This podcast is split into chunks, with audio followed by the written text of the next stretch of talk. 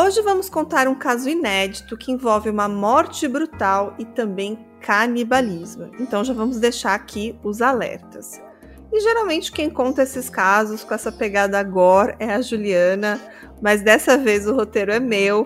E quando eu li a reportagem dizendo góticos satanistas cometeram canibalismo, na hora eu pensei, a Juliana precisa conhecer esse caso. E a... sabe onde aconteceu isso, Ju? No Texas?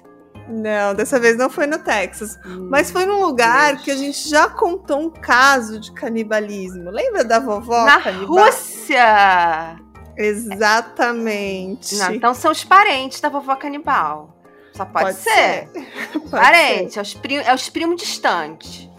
E olha, você está me superando com, uhum. nas coisas darks e trevosas, porque o caso da vovó canibal, meu Deus, ninguém espera esse caso. A Juliana me influenciou aí nesses casos gore, porque antes eu trazia os casos mais levinhos, assim, mais de boa. Sim. Aí eu.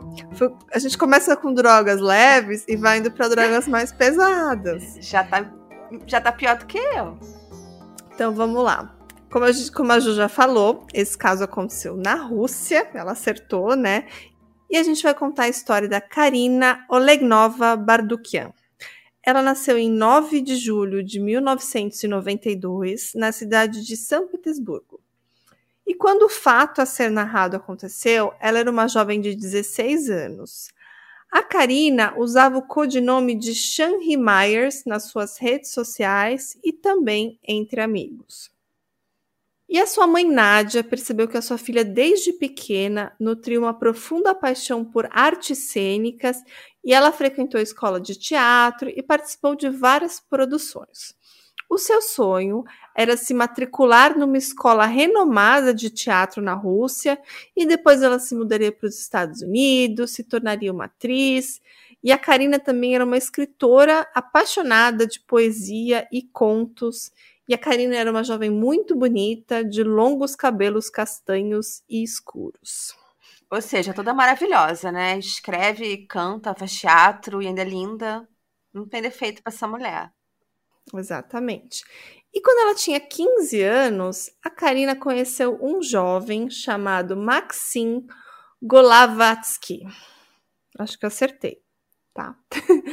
o Maxim, ele tinha 19 anos e ela o conheceu num show quando ele era vocalista de uma banda. E ele lentamente se tornou uma grande influência sobre a Karina. E o Maxim tinha aquele visual gótico bem característico, cabelos é, pintados de preto, que, que contrastava ali com a sua pele extremamente clara e pálida. Ele usava os olhos maquiados, dando aquele olhar bem dark e quase sempre ele também usava unhas esmaltadas de preto e muitos piercings. Aquele look, aquele look assim malvadão, assim, com cara de poucas amizades, mas também que, que desperta o interesse de algumas pessoas. Ele era tipo um cara meu vocalista de banda. Quem nunca se apaixonou por um Adoro. vocalista de banda, né? Quem nunca? Tanto visual quanto vocalista de banda, adoro. Já gostei dele também. E a Karina se apaixonou aí por esse Maxim. Só que assim, ela era uma garota de 15 anos, na época ele tinha 19, e ele influenciava muito ela, né? Ela meio que idolatrava o Maxim, e aos poucos ela começou a se vestir como ele, também assumia aquele visual mais dark, ela começou a ouvir a mesma música que ele, e ela começou também a se apaixonar por ele. A mãe da Karina não era muito a favor dessa amizade, primeiro porque ela achava que ele era mais velho que ela e também não achava que ele era uma boa influência. E a essa altura a Karina já estava ali com ele há algum tempo, já conhecia ele há algum tempo, e toda vez que ele chamava a Karina para alguma coisa, para algum rolê, a Karina dava um jeito de ir ao seu encontro, mesmo com a sua mãe relutante. No entanto, o Maxim não retribuía muitos sentimentos amorosos de Karina, mas os dois teriam continuado amigos. E eles saíam, eles assistiam a show juntos. Acho que é algo normal de alguém dessa faixa etária, né, Ju? Com certeza. É, sou eu aos 15 anos. Inclusive pelo visual. É, tô, já tô imaginando a Ju Dark lá, toda de cabelo meio, meio. Na nossa época eram os emos, né? Ela, eles tinham, Eles tinham um visual meio emo, assim, meio, meio punk, meio underground, assim.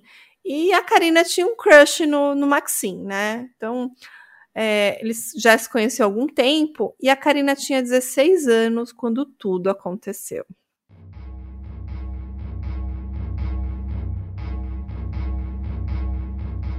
Bom, naquela noite, a Karina recebeu um convite do Maxim para mais uma festa. E claro que a Karina queria ir nessa festa. E ela foi lá no que era para ser uma pequena festa na casa de alguns amigos. Isso foi no dia 19 de janeiro de 2009. O Maxim parece que já estava nessa festa e de lá ele telefonou para Karina pedindo para que ela se juntasse ali com a galera e depois dessa ligação, o Maxim virou-se para um amigo que estava lá, chamado Yuri. Inclusive, esse amigo também era da mesma banda dele, eles também moravam juntos. E o, esse Yuri estava, tipo, do outro lado da sala, enquanto ele falava no telefone com a Karina. E o Maxim virou para o Yuri, depois que desligou o telefone, e falou assim: Ei, a carne está chegando. Bizarro, né? Pois é. Ah. Né?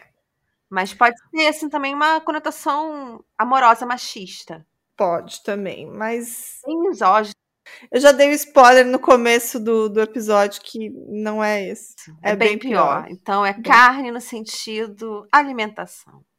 Exatamente. Bom, a mãe da Karina, como eu falei, ela era contra esse relacionamento e naquela noite ela não deixaria a filha ir a festa alguma mas a menina mentiu, dizendo que iria ajudar uma amiga em um dever de casa. Depois ela ligou da casa dessa amiga, dizendo que ela dormiria lá.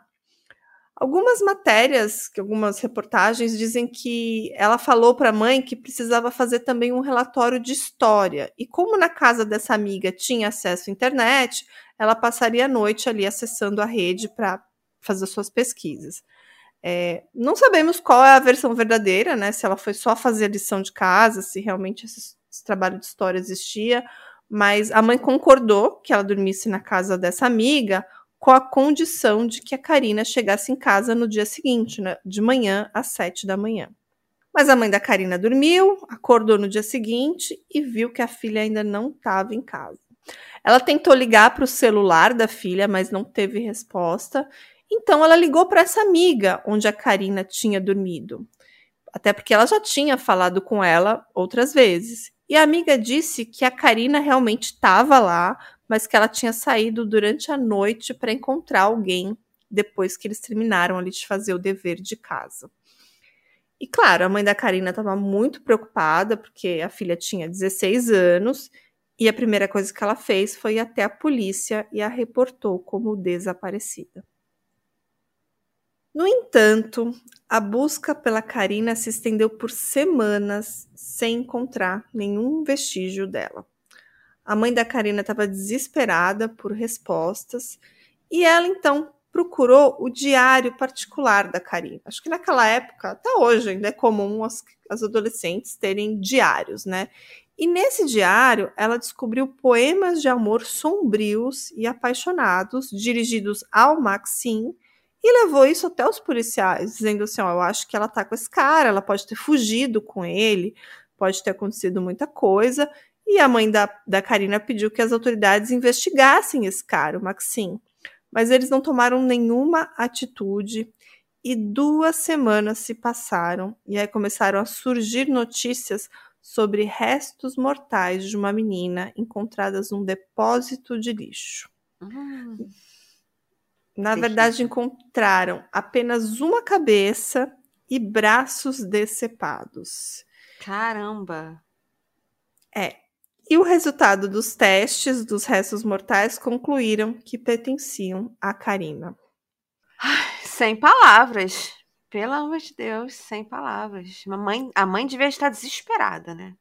Como eu falei, a Karina era uma jovem brilhante, e foi encontrada ali brutalmente assassinada, desmembrada e com partes do seu corpo descartado como lixo.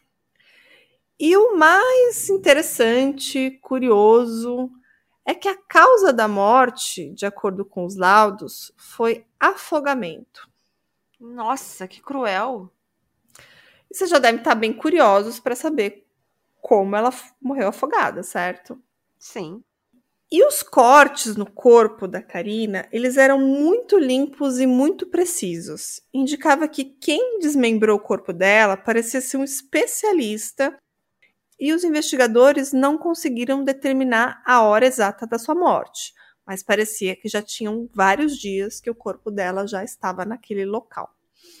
Então, tudo parecia realmente muito estranho, né, Ju? Mas a polícia, de repente, teve uma grande pista um depoimento que faria tudo fazer mais sentido. Quando uma jovem chamada Ekaterina Zinoyeva contatou a polícia. A Ekaterina disse à polícia que a Karina estava na sua casa na noite do desaparecimento. Na verdade, essa menina, a Ekaterina, dividiu uma casa com dois amigos. Um deles era o Maxim e o outro era o Yuri. Eita. Né? E agora vocês podem até ficar um pouco confuso, né? Porque a vítima se chama Karina e a testemunha é Catarina, mas eu vou tentar pronunciar bem direitinho aí para vocês não se confundirem, tá? Então, como eu falei lá no começo, os colegas de casa deram uma pequena festa com alguns amigos, e aí eles beberam por algum tempo até ficarem todos embriagados. Então, o Maxim ligou lá para Karina, convidando-a para a festa. E nessa ligação, depois que encerrou a ligação, o Maxim fez aquela fala lá, dizendo para o Yuri que a carne estava chegando. É, o Yuri morava com o Maxim, como eu falei, ele também era da mesma banda e ele também tinha aquele visual todo diferente, cabelos longos, ele tinha cabelos coloridos, ele usava maquiagens e piercings, roupas pretas, aquela coisa bem dark. E naquela noite a Karina acabou se juntando a essa festa com o Yuri, o Maxim e mais uma galera. E os que estiveram lá relataram que todos tiveram uma ótima noite, bebendo, ouvindo música.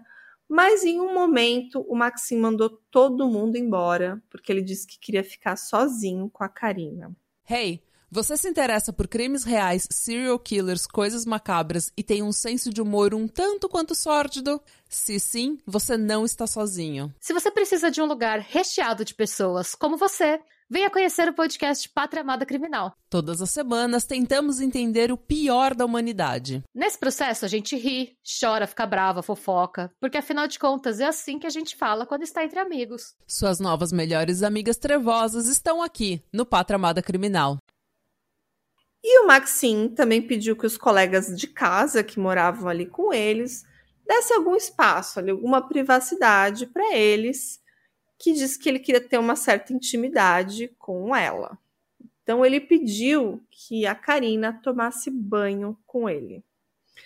E a Karina estava tão apaixonada pelo Maxim que ela concordou. Enquanto isso, a Ekaterina foi para a cama dormir para dar uma privacidade para o casal mas de repente ela começou a ouvir alguns barulhos estranhos. Era barulho de água, barulhos estranhos vindo do banheiro, e ela decidiu verificar o que estava acontecendo. No entanto, quando ela estava ali no corredor indo para esse banheiro, o Yuri a viu, a parou e disse para ela voltar para a cama. E depois ela ficou só assim ouvindo o que estava acontecendo, tentando entender. E depois que o Yuri a parou lá no corredor, ela ouviu um outro barulho. Parecia ser o Maxim espirrando, três espirros sequencial. Naquele momento, algo terrível acontecia naquele banheiro. A Karina teria deitado na banheira sem saber o que estava para acontecer e o Maxim sentou-se em suas pernas. E depois descobriram que esses espirros foi um sinal pré-combinado para o Yuri entrar no banheiro. Depois os dois forçaram a cabeça da Karina debaixo d'água até que ela morresse. Gente. Em seguida, eles começaram a cortar o corpo da Karina e tirar alguns dos órgãos e partes do corpo. E eles prepararam um ensopado usando a carne da Karina junto com legumes e batata. Gente. Eles, eles cortaram na banheira Sim. dela e usaram os órgãos para fazer a sopa. Exatamente. Gente, eu tô chocada. Sim. E eles pegaram esses órgãos e alguns restos mortais ali da Karina e colocaram no freezer da casa. Limparam ali todos os vestígios do que aconteceu naquele banheiro e foram viver a vida deles. Na verdade, eles só pegaram a cabeça e algumas partes do corpo, parece que os braços, colocaram em sacos plásticos e jogaram no lixo, no lixo da cidade mesmo, no lixo do condomínio que eles moravam. E aí que duas semanas depois foi encontrado. Isso tudo com a Ekaterina em casa. Sim. E o pior. Meu Deus! No dia seguinte, no dia 20 de janeiro de 2009, a Ekaterina voltou para casa, que ela trabalhava. Então, naquele dia, ela acordou no dia seguinte, ela foi trabalhar quando ela chegou, ela viu que os colegas estavam ali comendo ensopado e eles ofereceram para ela. Ela que ela comeu? Sim, ela se sentou. Ai, não! Comeu aquele ensopado, achou tipo, ótimo, sem saber que ela estava comendo a Karina. Então, quando ela ligou para a polícia, ela falou: Alô, polícia, eu comi carne humana sem querer. Exatamente. Que nojo. Bizarro, né? Muito.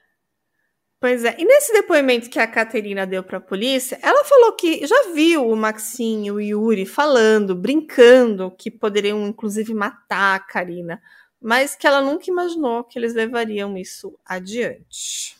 Não, fora que uma coisa é um crime de ódio, um assassinato, infelizmente acontece, mas vai ser um ensopado. Não, gente. Não. Isso não, não. vai. Você vai então, então, segura essa onda aí, que quando você vê a motivação do crime, você vai ficar horrorizado. Bom, era, era outra além de querer comer um ensopado de gente? Para mim, eu acho que a motivação é essa: ensopado de gente, é. querer comer. Exatamente. E vamos lá. E o Maxinho e o Yuri foram questionados pela polícia, claro. Então, um tentou colocar a culpa no outro, mas os dois acabaram confessando esse crime.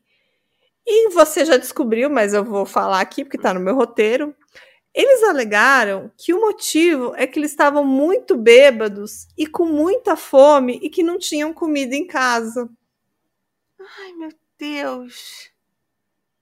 E vem cá, e esses roqueiros bêbados foram os especialistas que desmembraram o corpo, que segundo a polícia, especialistas, provavelmente médicos cirurgiões que desmembraram o corpo, mas não eram só roqueiros bêbados? Então, Juliana, você, você tá desvendando, mas você errou a profissão. Assim. Ele era muito bom em cortar carne. Ele era açougueiro?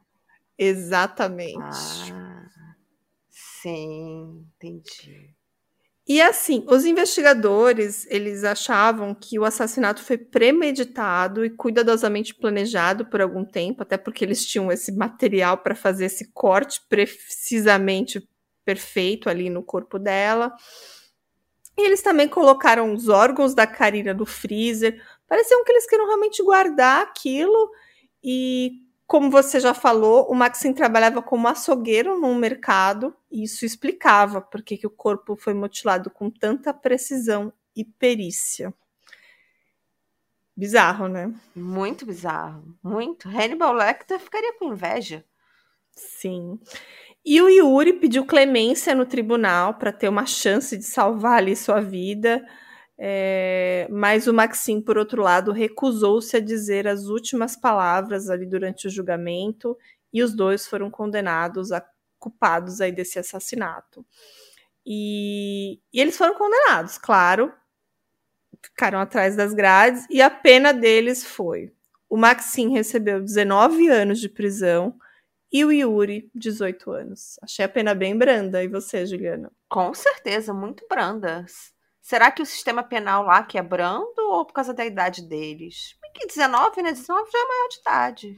É, é, na verdade, na época do crime eles já tinham 20, né? Eles, a, ele conheceu a Karina com 19, mas na época do crime a Karina já tinha 16, e o Maxim e o Yuri, os dois, ambos tinham 20 anos.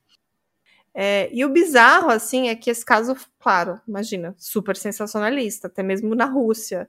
É, e a mãe só soube desses detalhes aí, dessa forma brutal como a filha foi morta e comida através dos noticiários da TV. Porque, assim, acho que a polícia tentou, claro, que não chegasse até a mãe, mas imagina o sensacionalismo disso tudo. Ela ficou sabendo, né? Ai, coitada dessa mãe, gente.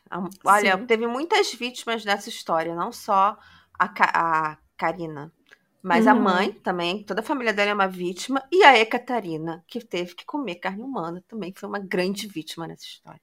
Com certeza.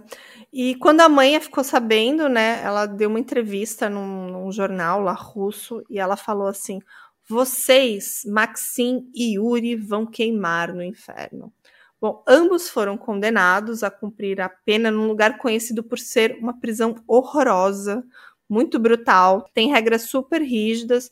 E eles dizem que nessa prisão lá na Rússia, não sei como é que é o sistema prisional de lá, mas que eles têm que trabalhar, eles são obrigados a trabalhar, que também é rotineiro espancamentos regulares. Eu não sei se os direitos humanos permitem isso, mas eu li numa reportagem que essa prisão tem esse, esse costume. Então, assim. Tô pagando a pena, né? Com é. vigor.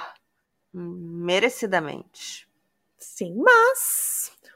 Em março de 2017, o Maxim foi encontrado enforcado na sua cela. Ele tirou a própria vida e ele deixou um bilhete que dizia, abre aspas, Terminei minha vida nesse corpo. Chegou a hora de ir embora para renascer como uma nova pessoa. Fecha aspas. E o Yuri continua preso, né? Ele deve cumprir aí os 18 anos de prisão. Eu procurei, procurei, mas eu não encontrei informações dele, até porque não tem muita coisa em inglês nesse, nesse caso, né? Tem algumas coisas, algumas traduções. É, eu até fiz umas traduções de página russa para tentar encontrar ele agora, mas não encontrei. Mas assim, tudo indica que ele está vivo realmente.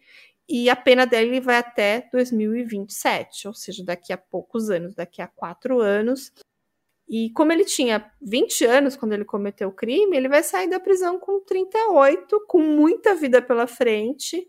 Uhum. E eu acho um caso bem brutal, bem cruel, porque eles realmente planejaram juntos, né? Acho Sim. que aquela, aquele momento que o, o Maxim gritou: Olha, tá chegando a carne, o Yuri sabia o que vinha pela frente, eles estavam planejando uhum. aquilo, né? Não foi uma coisa de momento. Quem será que foi o mentor? Eu acredito que foi o Maxim. E em depoimento, a mãe falou que o que sentiu, né, quando conheceu o Maxim quatro meses antes desse assassinato. É o famoso assim, é, intuição de mãe é sempre certeira, né? Ela falou assim, ó. A Karina tinha me falado sobre ele, mas tentei alertá-la, porque ele parecia brincar com suas emoções. Ele era muito velho para ela e ele me dava muitos arrepios. Bizarro, né? Muito bizarro. Esse caso é todo bizarro todo bizarro. Bom, depois da prisão, eles disseram à polícia que estavam bêbados e com fome. E a Nádia, ela enfrentou esses assassinos da Karina lá no julgamento, ela foi lá presente. E, e ela queria entender mais por que, que aquilo estava acontecendo, né, com a filha dela, né? Por que tanta maldade? E no júri, eles admitiram friamente para a mãe da Karina, para Nádia, que eles a mataram porque eles estavam fartos dela. Bizarro, né? Muito. Muito bizarro. E de acordo com a Nádia, durante esse julgamento eles não demonstraram remorsos. E ela disse assim: eles estavam alheios à dor que causaram. Quando assassinaram Karina, mataram minhas esperanças para o futuro. Agora eu me apego a uma imagem dela rindo e brincando. Eles estavam tão calmos quando contaram como a mataram e a cozinharam Ainda não entendo por que fizeram isso. Bom, algumas matérias falam que a Nádia ela era mãe solteira, outras falam que ela era casada com o pai da Karina na época dos fatos.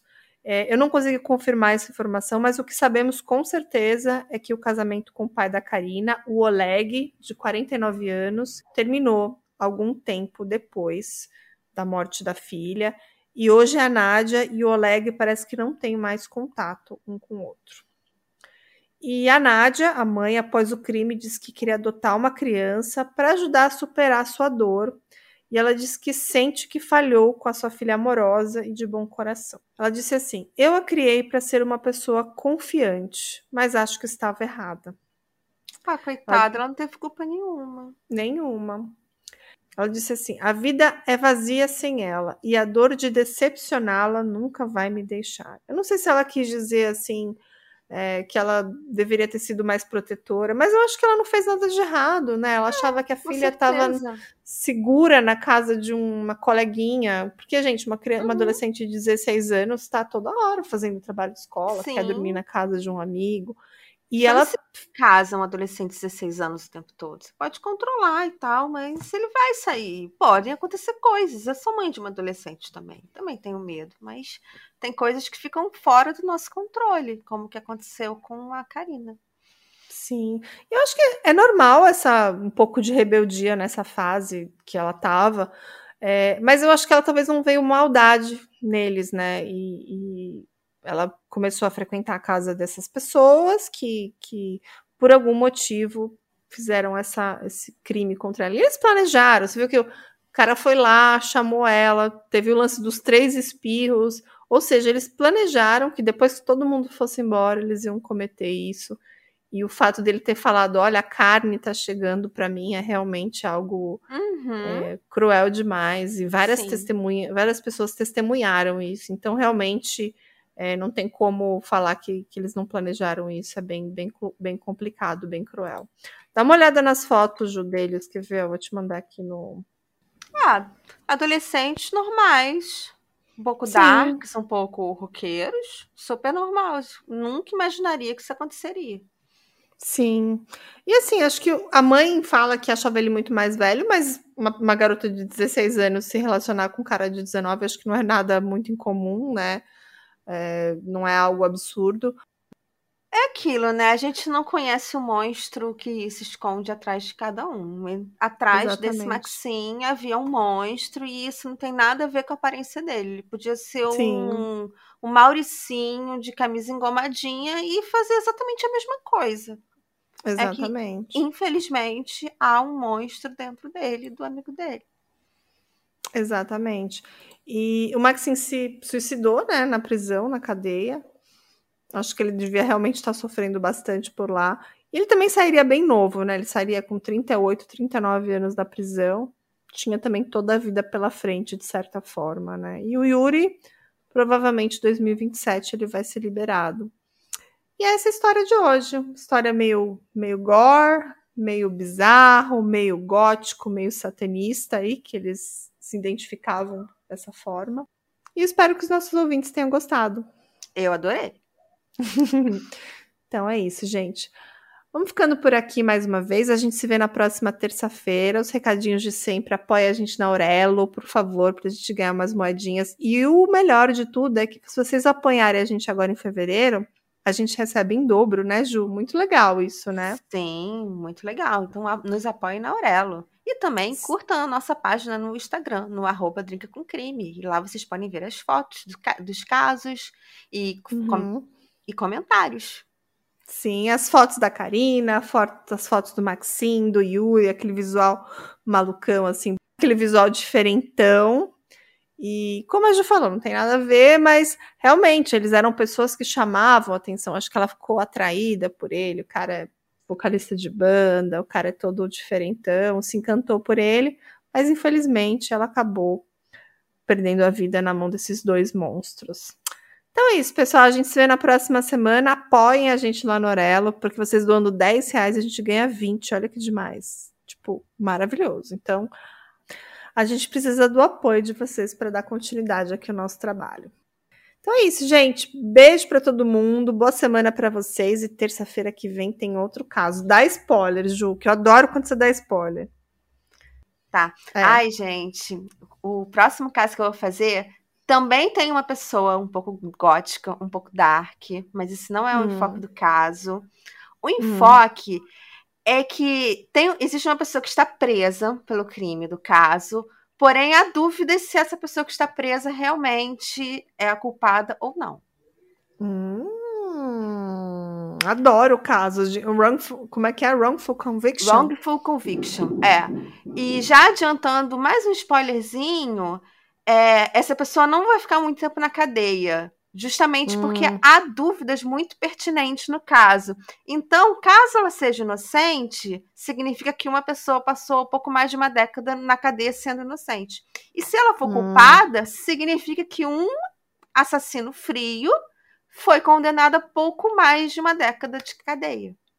Hum, adorei, já gosto. Eu adoro esses casos que fazem a gente pensar e refletir. E já tô curiosíssima. Então, ó, não vou pesquisar, porque vai não. ser mais um react. Então, Sim. eu que vou reagir na próxima semana, gente. Genial, imperdível. Então, até a próxima. Beijo, Ju! Beijo, tchau. Tchau, tchau. Hey! Você se interessa por crimes reais, serial killers, coisas macabras e tem um senso de humor um tanto quanto sórdido? Se sim, você não está sozinho. Se você precisa de um lugar recheado de pessoas como você, venha conhecer o podcast Pátria Amada Criminal. Todas as semanas tentamos entender o pior da humanidade. Nesse processo a gente ri, chora, fica brava, fofoca, porque afinal de contas é assim que a gente fala quando está entre amigos. Suas novas melhores amigas trevosas estão aqui no Pátria Amada Criminal.